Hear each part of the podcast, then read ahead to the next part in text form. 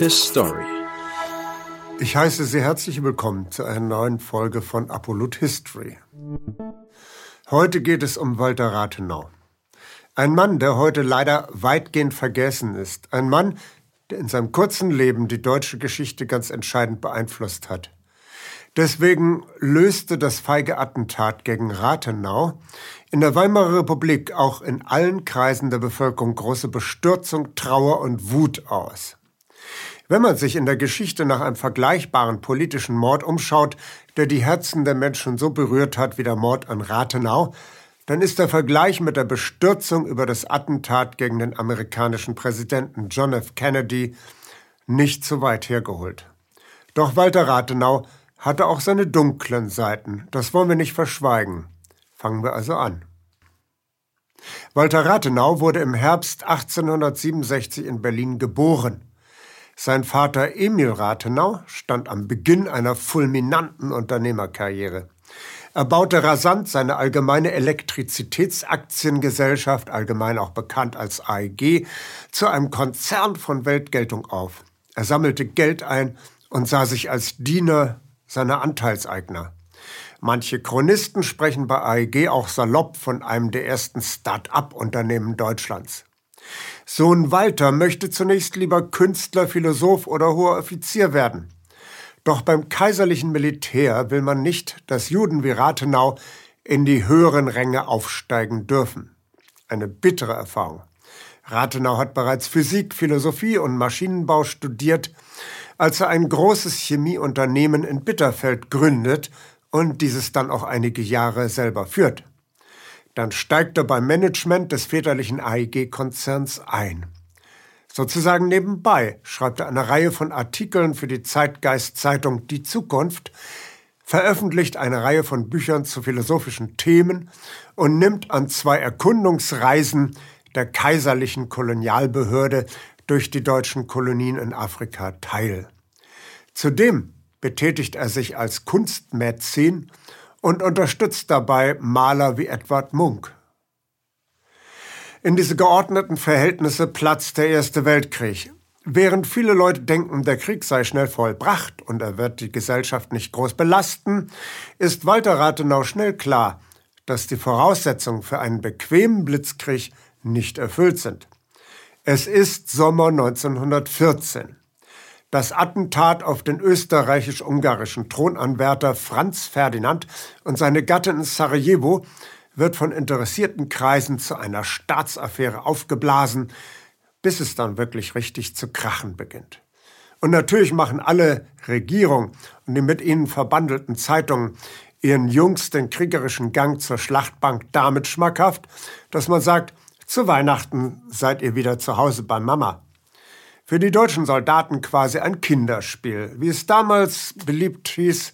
Jeder Tritt ein Brit, jeder Stoß ein Franzos, jeder Schuss ein Russ. Rathenau lehnt diesen Krieg ab. Er weiß ganz genau, dass nach einem solchen Waffengang im neuen technologischen Massenmorddesign des Industriezeitalters keine Gewinner geben kann. Alle werden hinterher sehr abgebrannt dastehen. Egal, ob Sieger oder Verlierer. Und wie er so die Potenziale der deutschen Streitkräfte durchrechnet, macht er eine ungute Entdeckung. Auch die deutschen Streitkräfte sind nämlich auf Ammoniak für ihre Munition angewiesen. Das wird zum großen Teil aus Übersee importiert, unter anderem aus Chile. Und da die englische Marine auf allen Weltmeeren unangefochtener Platzhirsch ist, können die Briten ohne weiteres den Nachschub von Salpeter und natürlichem Ammoniak durch die Seeblockade absperren. In nicht allzu ferner Zukunft müsste dann Deutschland kapitulieren. Ganz einfach, weil den Streitkräften die Munition ausgegangen ist. Man sieht, unsäglich blöde Politiker und Militärs hat es auch früher schon gegeben. Rathenau sucht den Oberbefehlshaber der kaiserlichen Streitkräfte umgehend auf und überreicht ihm sein Memorandum. Und weil Rathenau nicht der Mann ist, der sich lange bei Unzulänglichkeiten aufhält, offeriert er auch sofort Lösungsvorschläge. Kurzfristig müsse man schauen, was man alles an Restbeständen an Rohstoffen für Munition in Deutschland und in den bereits besetzten Gebieten auftreiben konnte. Hier kam auch die Idee des Recyclings zum ersten Mal im großindustriellen Stil auf. Der preußische Kriegsminister Erich von Falkenhayn ist klug genug zu erkennen, dass Rathenau schlichtweg recht hat. Er beginnt sofort, Rathenau als Chef einer neu einzurichtenden Kriegsrohstoffabteilung einzusetzen und damit zu beauftragen, die besten Fachleute dort zu versammeln. Die nach wie vor ideologisch vollkommen bornierten Generäle reagieren mit einer eigenen Denkschrift. Diesen Juden und Zivilisten Rathenau geht der Krieg nichts an. Forsch beauftragt man die Marine, die englische Militärbasis auf den Falklandinseln zu stürmen, um den Weg frei zu machen für das chilenische Salpeter. Doch die Aktion unter Admiral Spee scheitert fürchterlich. Tausende deutsche Jungs ersaufen elend im kalten Atlantik.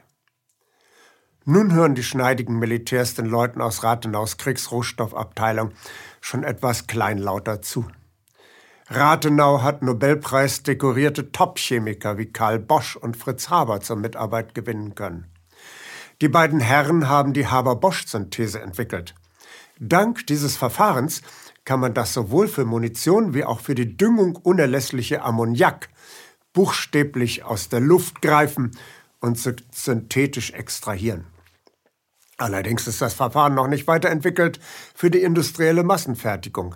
Jetzt, unter der größten Bedrohung eines verlorenen Krieges, tun sich Staat und Industrie zusammen, um diese Massenfertigung in Zeitraffergeschwindigkeit zu ermöglichen. In der Chemieanlage Oppau wird daran fieberhaft gearbeitet. Um bis zur Großproduktion synthetischen Ammoniaks noch ein bisschen Zeit zu gewinnen, verstricken sich Rathenau und seine Chemiker in die schwerste Schuld eines Kriegsverbrechens. Im ganzen Reich werden chemische Abfallprodukte zusammengekratzt, um daraus durch internationale Konventionen geächtete Giftgasproportionen zu machen. In der Schlacht von Ypern am 22. April 1915 schießen die deutschen Einheiten Giftgas in die französischen Schützengräben. 15.000 französische Rekruten winden und wälzen sich in äußersten Schmerzen und Krämpfen der Vergiftung. Erblinden. 5000 französische Soldaten sterben einen elenden Tod. Die Frau des ebenfalls an diesen Giftgasverbrechen beteiligten Chemikers Karl Duisberg begeht vor Verzweiflung und Scham Selbstmord. Man bedenke, dass all diese Chemiker nach dem Krieg zu Managern des weltgrößten Chemiekonzerns IG Farben aufsteigen konnten. Die indirekte Beteiligung an den erbärmlichen Giftgasmorden ist nicht der einzige schwere Makel in der Biografie Walter Rathenaus.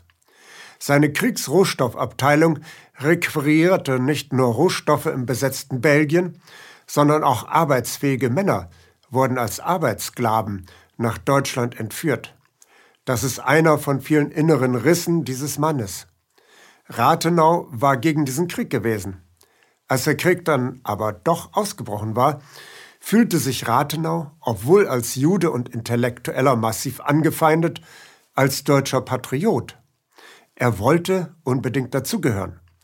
Der zurückgestoßene einjährige Kürassier, der nicht höherer Offizier werden durfte, steht nun als Zivilist und als Jude doch noch auf demselben Podest wie die arrogant verblendeten Generäle.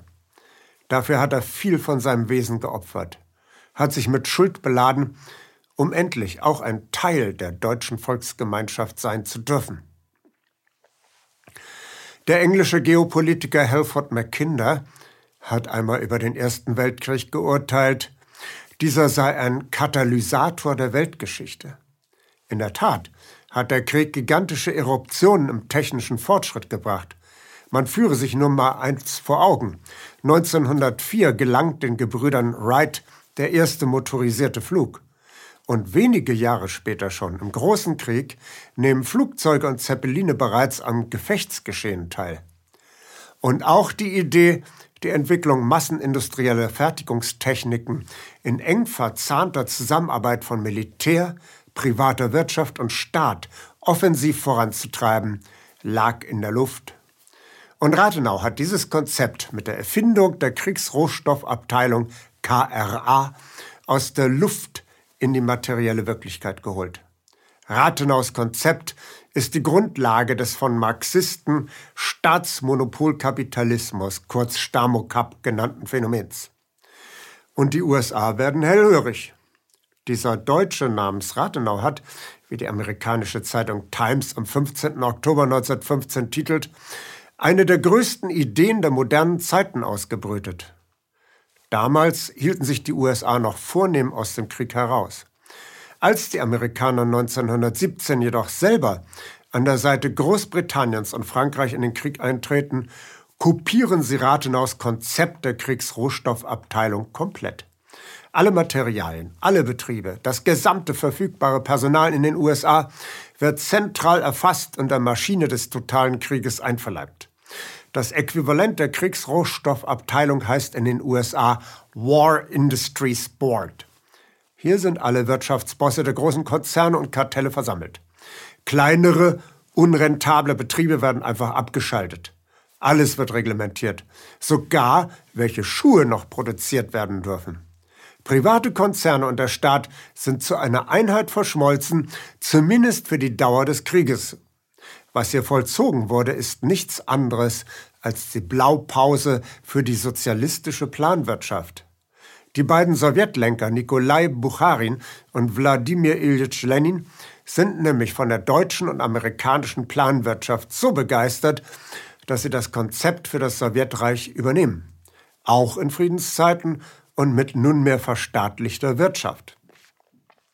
Während in den kapitalistischen Ländern die Planwirtschaft nach dem Krieg wieder abgeschafft wurde.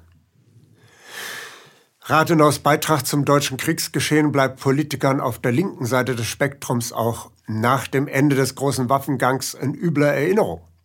Als Rathenau nach dem Krieg seine ganz eigenen Lösungsansätze vorschlägt, will ihn keiner mehr hören. Von den ersten beiden Nachkriegsjahren ist Rathenau praktisch eine Unperson. Doch nach dem berüchtigten Kapp-Putsch im März 1920 hört man vermehrt wieder auf Rathenau. Er arbeitet in der zweiten Sozialisierungskommission mit. Es geht um eine Demokratisierung der deutschen Wirtschaft. Allerdings verlaufen die Aktivitäten dieses Ausschusses im Sande. Die deutsche politische Agenda kreist zunehmend um die Frage der Reparationen. Der Versailler Vertrag ist unter höchst fragwürdigen Umständen zustande gekommen. Irgendwann, zwei Jahre nach Kriegsende, werden die Siegernationen konkret. Sie wollen sage und schreibe den astronomischen Betrag von 132 Milliarden Mark vom Deutschen Reich als Wiedergutmachung der Kriegsschäden haben. Mit dieser Situation muss sich jetzt die junge Demokratie herumschlagen. Rathenau entwickelt als Wiederaufbauminister konkrete Angebote an die französische Seite. Deutsche Gelder und Sachleistungen sollen helfen, das im Krieg verwüstete Nordfrankreich wieder auf die Beine zu bringen. Daraus wird dann die Vereinbarung von Wiesbaden im Jahre 1921, die dann allerdings erst nach Rathenaus Tod von den Parlamenten Frankreichs und Deutschlands abgesegnet wurde. Nun avanciert Rathenau im Jahre 1922 zum deutschen Außenminister. Und es erwartet ihn auch gleich eine ganz gewichtige Aufgabe. Er muss die deutsche Delegation bei der Konferenz von Genua leiten. Genua soll die Weltwirtschaft nach dem Krieg wieder reparieren helfen. Warum?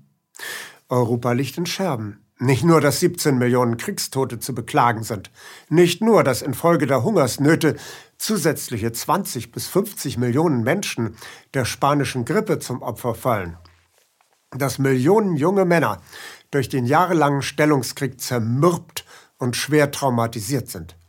Sie finden sich kaum noch im Zivilleben zurecht. Der Frieden zwischen verschiedensten Völkern ist nun nachhaltig zerrüttet. Der Krieg geht an verschiedenen Brennpunkten aber immer noch weiter. Dringenden Handlungsbedarf sehen die Wirtschaftsführer und ihre Politiker allerdings vor allem bei einem Punkt, nämlich der Wiederherstellung zuverlässiger Währungsverhältnisse. Im Krieg hatten die meisten Staaten den Goldstandard aufgekündigt, um für die Finanzierung der Aufrüstung beliebig viel Geld drucken zu können ohne auf irgendeine Deckung in Realwerten Rücksicht nehmen zu müssen. Die Wiederherstellung zuverlässiger Referenzwerte war nun der Zweck der Konferenz von Genua, die vom 10. April bis zum 19. Mai stattfand. 34 Staaten entsandten Delegierte zu dieser denkwürdigen Konferenz. Die USA hatten sich aus dem ganzen Regelwerk rund um die Verträge von Versailles allerdings schon seit dem Wahlsieg der Republikaner in Washington ausgeklingt und nahmen nicht mehr teil am Geschehen in Europa. Dafür nahm zum ersten Mal überhaupt die bolschewistische Regierung des damals noch als russische sozialistische föderative Sowjetrepublik firmierenden Nachfolgestaates des russischen Zarenreiches an der Konferenz teil. Damit waren zusammen mit Deutschland in Genua auch zwei Paria-Staaten der Nachkriegsordnung vertreten. Die deutsche Regierung wollte eine Milderung der Reparationszahlungen und einen freien Zugang zu den Weltmärkten erreichen. Denn bislang nahmen die Westmächte keine deutschen Exportwaren entgegen. Und Sowjetrussland richtete Schadensersatzforderungen an alle Staaten. Denn die Entente-Mächte hatten Interventionstruppen in die junge Sowjetrepublik geschickt. Die wurden von den Bolschewiki überraschend eindeutig in die Flucht geschlagen. Aber die russische Erde war verwüstet, ein Neuanfang ohne ausländische Hilfe nur schwer vorstellbar. Und auch schon in der Eröffnungszeremonie, feierlich umrankt von katholischen Bischöfen, erwiesen sich die Bolschewisten als gut vorbereitet und flexibel. Außenminister Tschitscherin betont seine Bereitschaft zur Abrüstung. Was den Franzosen, französischen Delegierten Bartou auf die Palme bringt. Die Franzosen zeigten sich nicht nur in Genua von einer ungewohnt militaristisch aggressiven Seite. Damit haben sie aber den Bogen überspannt. Die Franzosen isolieren sich zunehmend genau auf diesem Kongress. Es trifft für alle sichtbar eine Entfremdung zwischen den Kriegsverbündeten Frankreich und Großbritannien ein. Die französische Regierung, an denen, deren Spitze wieder einmal der Falke Raymond Poincaré steht, will den Erbfeind Deutschland am Verhandlungstisch vernichten. Das ist allerdings nicht im Interesse der Briten. Die Briten halten massive Anteile an deutschen Wirtschaftsunternehmen und möchten auf keinen Fall eine weitere Schwächung Deutschlands hinnehmen. Zudem denken auch die Briten an die üppigen Rohstoffe, die noch im Boden Russlands ruhen und die es gilt, möglichst bald zu bergen. Diesmal mit Hilfe von Verhandlungserfolgen und nicht mit einem Krieg gegen Russland. Andererseits will Deutschland auch wieder mit Russland ins Geschäft kommen. Der Vertrag von Brest-Litovsk, der nach der bolschewistischen Revolution abgeschlossen wurde, ist mit Inkrafttreten des Versailler Vertrags null und nichtig geworden. Also müssen die Deutschen möglichst bald einen neuen Vertrag mit den Sowjets abschließen. Der Weg zu Handelsbeziehungen nach Westen ist für Deutschland einstweilen versperrt. Importware ist nicht zu bekommen. Und exportieren können die Deutschen auch nichts. Stattdessen dürfen sie jede Menge Waren, Patente und Maschinen kostenlos an den Westen abgeben, deklariert als Reparation. Wo sollen sie Rohstoffe hernehmen für ihre Industrie? Die damalige französische Regierung wollte Deutschland quasi ersticken. Deshalb waren die Franzosen bemüht, die russische Sowjetföderation an Deutschland vorbei in das westliche Netz einzubinden. Die Verantwortliche, der Verantwortliche für die Reparation auf Seiten der Franzosen, Louis Bartou, strickt eifrig an einem Vertrag zwischen Großbritannien, Frankreich und der Sowjetföderation. Dabei möchte Bartou dass die Russen ebenfalls Reparationszahlungen von Deutschland erhalten, die Deutschen aber nichts von Russland bekommen.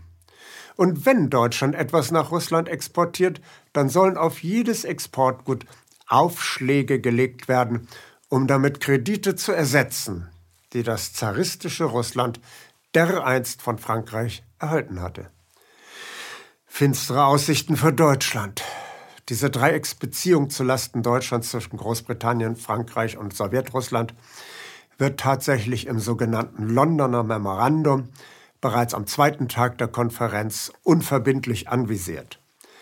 Der deutsche Staatssekretär im Außenamt Argo von Malzahn macht den Briten klar, dass diese Dreiecksvereinbarungen für Deutschland geradezu tödlich sind. Falls Briten und Franzosen darauf beharren, dann müssten die Deutschen sich entgegen bisheriger Gepflogenheiten direkt an die Sowjets wenden. Am Abend des Freitags, dem 14. April, erscheint der italienische Gesandte Giannini im Hotel der deutschen Delegation. Er teilt den Deutschen mit, dass die Verhandlungen zwischen Großbritannien, Frankreich und den Russen einen günstigen Verlauf nehmen würden. Rathenau ist entsetzt und enttäuscht. Man habe da ja ein schönes Dinner arrangiert, die Deutschen aber nicht eingeladen, und nun frage man, wie uns Deutschen das Menü gefalle. Dann, so Rathenau, müssten wir uns nach anderen Lösungen umschauen. Rathenau war nach Genua gefahren in der Hoffnung, auf der Konferenz eine gesamteuropäische Lösung zur Wiederherstellung aller vom Krieg gebeutelten Länder zu finden. Dabei hatte er neben Deutschland besonders an das verwüstete Nordfrankreich und das ebenfalls grauenhaft zugerichtete Russland gedacht. Aber statt Integration findet Rathenau hier nur den Geist der Zersetzung vor. Nachdem die Rücksichtnahme gegenüber England und Frankreich hinfällig geworden ist, beginnen die Deutschen nun ganz ungeniert mit den Sowjets anzubändeln.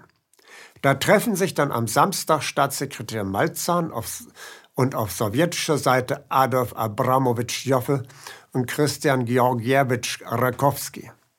Ganz neu sind die Beziehungen zwischen Sowjets und Weimarer Republik indes auch nicht. Die beiden Seiten hatten schon Monate zuvor in Berlin einen neuen bilateralen Vertrag entworfen, aber bislang noch nicht zum Abschluss gebracht. Das Vertragswerk enthält Regelungen für deutsche Infrastrukturhilfe für die Sowjets.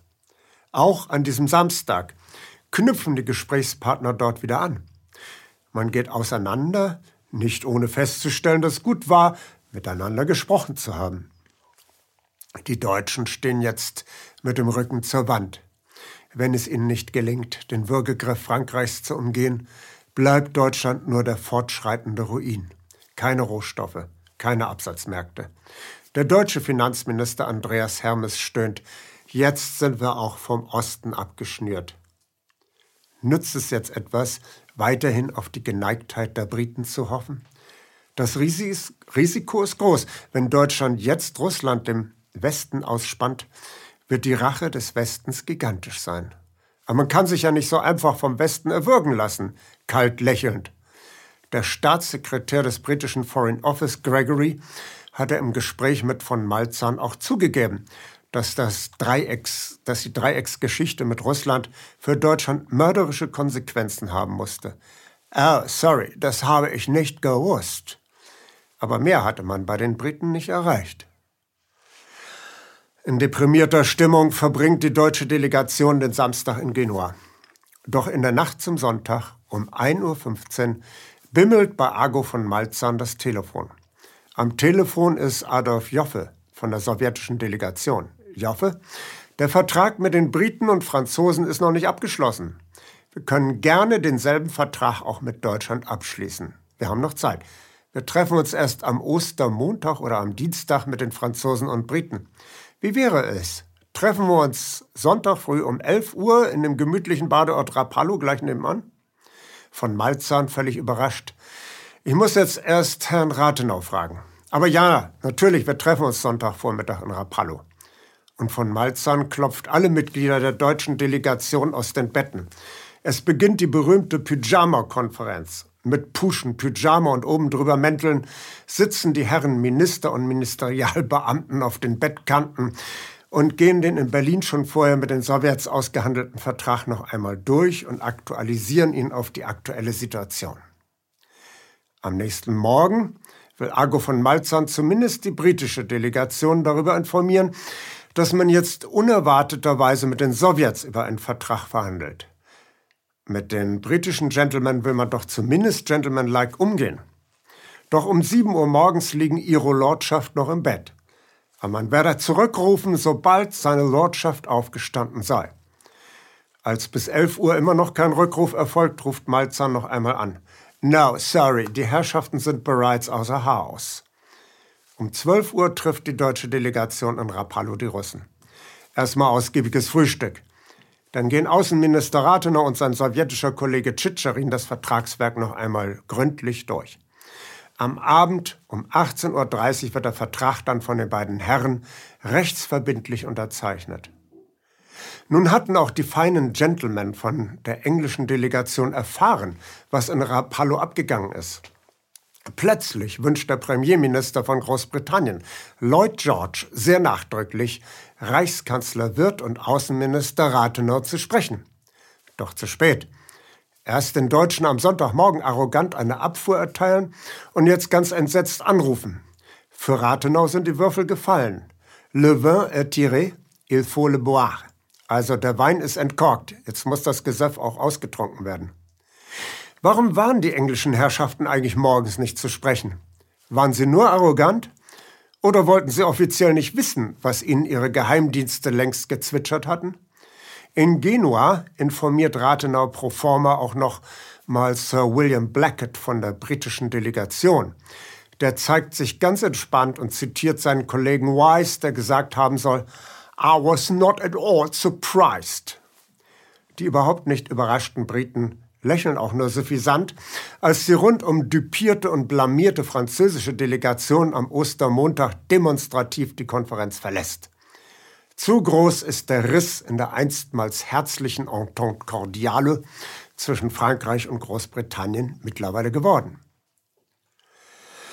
Der Coup von Rapallo hat den Deutschen auf der Konferenz von Genua einen enormen Bedeutungsgewinn eingebracht. Jetzt vermitteln die Deutschen die Anbahnung eines sowjetisch-britischen Vertrags und der deutsche Finanzexperte Rudolf Hilferding von der SPD wird sogar an Lloyd George als Berater quasi ausgeliehen. Allseits wird das außerordentliche Verhandlungsgeschick des deutschen Außenministers Walter Rathenau gewürdigt. Stefan Zweig beschreibt in seinem Aufsatz über Rathenau, wie dieser mit der italienischen Delegation fließend Italienisch, mit der französischen Delegation fließend Französisch und mit der britischen Delegation fließend Englisch verhandelt habe und dabei immer auf den Punkt und immer um Lösungen bemüht. Doch genau dieser enorme Erfolg, besonders wenn es darum ging, Deutschland verloren gegangenen Handlungsspielraum wieder zurückzuerobern und selber zum gefragten Konferenzmittelpunkt zu avancieren, erregte den Zorn gewisser Kreise, die es mit Deutschland gar nicht so gut meinten. Das wusste auch Reichskanzler Wirth. Wirth und sein Außenminister Rathenau waren sich sympathisch. Und Wirth machte sich jetzt Sorgen um sein bestes Pferd im Stall. Rathau, Rathenau müsse sich, so wird, nach diesem Vertragsabschluss mit den Russen ernsthaft um Personenschutz kümmern. Er soll sich auf jeden Fall Polizeibeamte ordern und statt seines Cabriolets soll er doch lieber einen Wagen mit festem Dach fahren. Doch Rathenau ist in dieser Frage ganz eigen. Er will sich da nicht in seiner Privatsphäre eine solche Einmischung gefallen lassen. Als sein Biograf Harry Graf Kessler in das Büro von Rathenau kommt, spricht er ihn ebenfalls auf seine extreme Gefährdung an. Rathenau sagt nichts, holt aber dann aus seiner Hosentasche eine Browning-Pistole heraus. Er weiß also schon, dass man ihn auf den Kieker hat. Als Jude und als Politiker, der die Franzosen bis zur Weißglut provoziert hat. Auch am Samstag, dem 14. Juni 1922, muss Rathenau ein paar Stunden arbeiten. Er soll in den Räumen des Außenministeriums vormittags einer Prüfung von jungen Anwärtern für den diplomatischen Dienst beiwohnen. Die Nacht zuvor hat Rathenau wieder mal durchgemacht. Zuerst war bei dem Botschafter der USA in Berlin, Allison Horton, zu Besuch. Natürlich wird hier nicht Konversation bei Tee und Salzgebäck gepflegt. Vielmehr diskutieren die Herrschaften über die völlig überzogenen Reparationsforderungen von Großbritannien und Frankreich an Deutschland in Höhe von 132 Milliarden Mark. Das geht einfach nicht. Deutschland könnte sich gezwungen sehen, künstlich eine Hyperinflation vom Zaun zu brechen und damit die Reparationsforderung zur Farce zu machen. Bemerkenswerterweise lässt Rathenau zu diesem Gespräch noch Deutschlands damals mächtigsten Kapitalisten, nämlich Hugo Stinnes, herbeiholen. Rathenau und Stinnes, einen größeren Unterschied kann man sich kaum vorstellen. Im Vergleich mit Rathenau war Stinnes ein grobschlächtiger, unkultivierter Brausekopf. Dennoch hatte auch er seine Qualitäten. Er pflegte rudimentäre Vorstellungen von Sozialpartnerschaft. Er hatte 1918 das Stinnes-Legin-Abkommen unterzeichnet, das den Arbeitern einen Acht-Stunden-Tag einbrachte. Er bot Arbeitern in seinem Betrieb die Möglichkeit zum Aufstieg. Mit Rathenau hatte Stinnes sich immer mal wieder gefetzt, dass die Federn flogen. Und doch respektierten sich die beiden gegensätzlichen Männer. Und so ist anzunehmen, dass Rathenau seinen Widerpart zum amerikanischen Botschafter gebeten hatte, um seiner Schilderung deutscher Entschlossenheit, sich dem Reparationsregime nicht zu beugen, gehörige Unterfütterung durch den Polterer Stinnes zu verleihen. Horton hatte damit keine Probleme. Er war selber zum führenden Glasfabrikanten in den USA aufgestiegen. Die Unternehmermentalität war ihm in all ihren Facetten vertraut. Dann saßen Rathenau und Stinnes noch vier bis vier Uhr Nacht in, einem, in einer Hotellounge zusammen und diskutierten die Zukunft Deutschlands. Und nun, am Samstagvormittag, steht um 11 Uhr Rathenaus Cabriolet der eigenen Hausmarke NAG mit eigenem Chauffeur an der Auffahrt seiner Villa im Berliner Grunewald. Es dauert noch ein bisschen. Die letzte Nacht war eben doch ein bisschen lang. Und kurz bevor Rathenau sein Cabriolet besteigen will, kehrt er noch mal ins Haus zurück, kritzelt noch ein paar Notizen auf Papier. Dann geht die Fahrt los.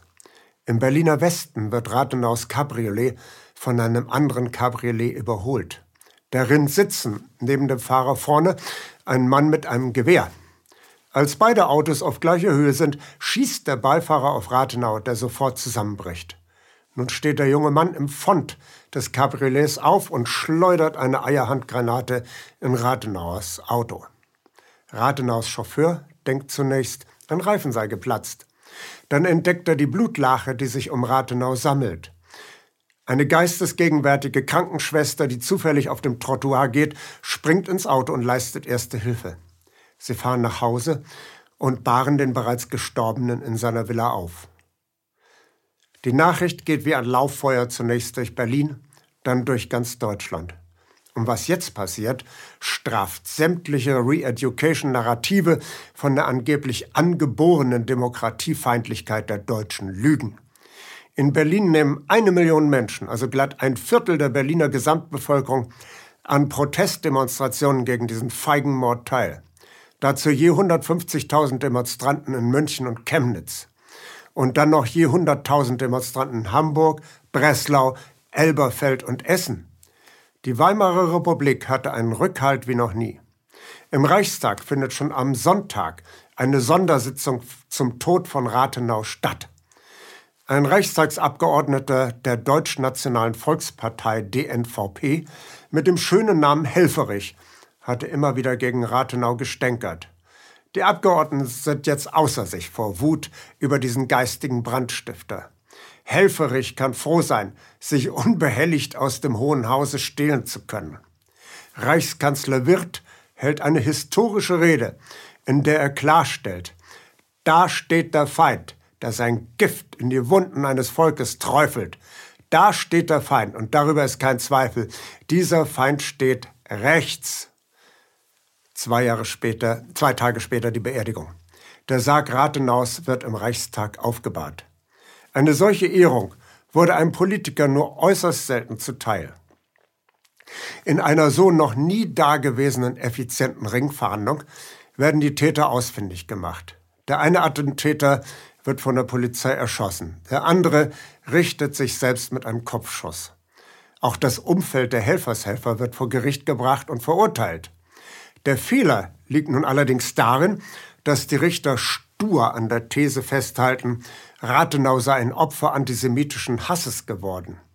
Jedoch ereigneten sich in den ersten Jahren der Weimarer Republik derart viele Morde an Politikern, die nicht Juden waren. Ermordet wurde zum Beispiel der ehemalige Finanzminister Matthias Erzberger. Auch der SPD-Politiker Philipp Scheidemann wurde Opfer eines Attentats, das er nur mit viel Glück überlebte. Aseptisch ausgespart wurde von der Justiz, ob nicht rechtsradikale Netzwerke oder gar ausländische Geheimdienste die Mörder angeleitet haben könnten. Ganz konkret die Organisation Konsul wurde nicht weiter beleuchtet. Dabei tummelten sich dort jede Menge Terroristen, die zuvor als englische oder französische Söldner im Baltikum ihr Unwesen getrieben hatten. Wem nutzte das Attentat gegen Rathenau? Die Organisation Konsul betrieb ganz bewusst eine Politik der Spannung. Sie wollte mit ihren Attentaten die Linke so weit provozieren, dass es zu Aufständen kommen musste. Und Frankreich hatte ein vitales Interesse, Deutschland zu destabilisieren. Und was geschah tatsächlich in Deutschland nach dem Rathenau-Mord? Frankreich besetzte recht bald, ungeachtet der Blamage von Genua und Rapallo, ganz ungeniert das Rheinland und das Ruhrgebiet. Französische und belgische Soldaten rückten in die entmilitarisierten Zonen Westdeutschlands ein. Währenddessen wiederum brachen in Hamburg, Thüringen und Sachsen kommunistische Aufstände los, die von rechtsextremen Freikorpsverbänden niedergeschlagen wurden. Adolf Hitler versuchte sodann im Jahre 1923 von München aus dem Vorbild Mussolinis zu folgen, der ein Jahr zuvor mit seinem Marsch auf Rom die faschistische Diktatur in Italien durchgesetzt hatte. Es ist nicht zuletzt der genialen Politik Walter Rathenaus zu danken, dass Hitler jetzt noch nicht durchkam. Die Weimarer Republik konnte sich noch zehn Jahre behaupten, bevor Hitler mit einem Mix aus brutaler Gewalt, geschickt platzierter Propaganda und mit viel, viel Geld 1933 dann doch den Faschismus auch in Deutschland installieren konnte. Wir lernen aus der Geschichte, wie wir die Zukunft besser machen. His Story.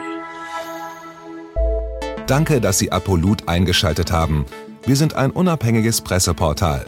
Uns geht es um Meinungsvielfalt, Toleranz und einen möglichst breiten Debattenraum, denn nur so funktioniert Demokratie. Unsere Arbeit ist technisch aufwendig und kostet Geld. Da Sie immer wieder hier sind, unterstützen Sie Apolut am effektivsten mit einem Dauerauftrag. Mehr Infos auf apolut.net/unterstützen. Apolut ist keine Einbahnstraße. Lassen Sie uns in Kontakt bleiben. Abonnieren Sie den Apolut Newsletter, so verpassen Sie nichts. Registrieren Sie sich auf apolut.net/newsletter. Natürlich gibt es Apolut auch als App. Einfach auf apolut.net/app runterladen und mobil auf dem Laufenden bleiben. Apolut. Das denke ich auch.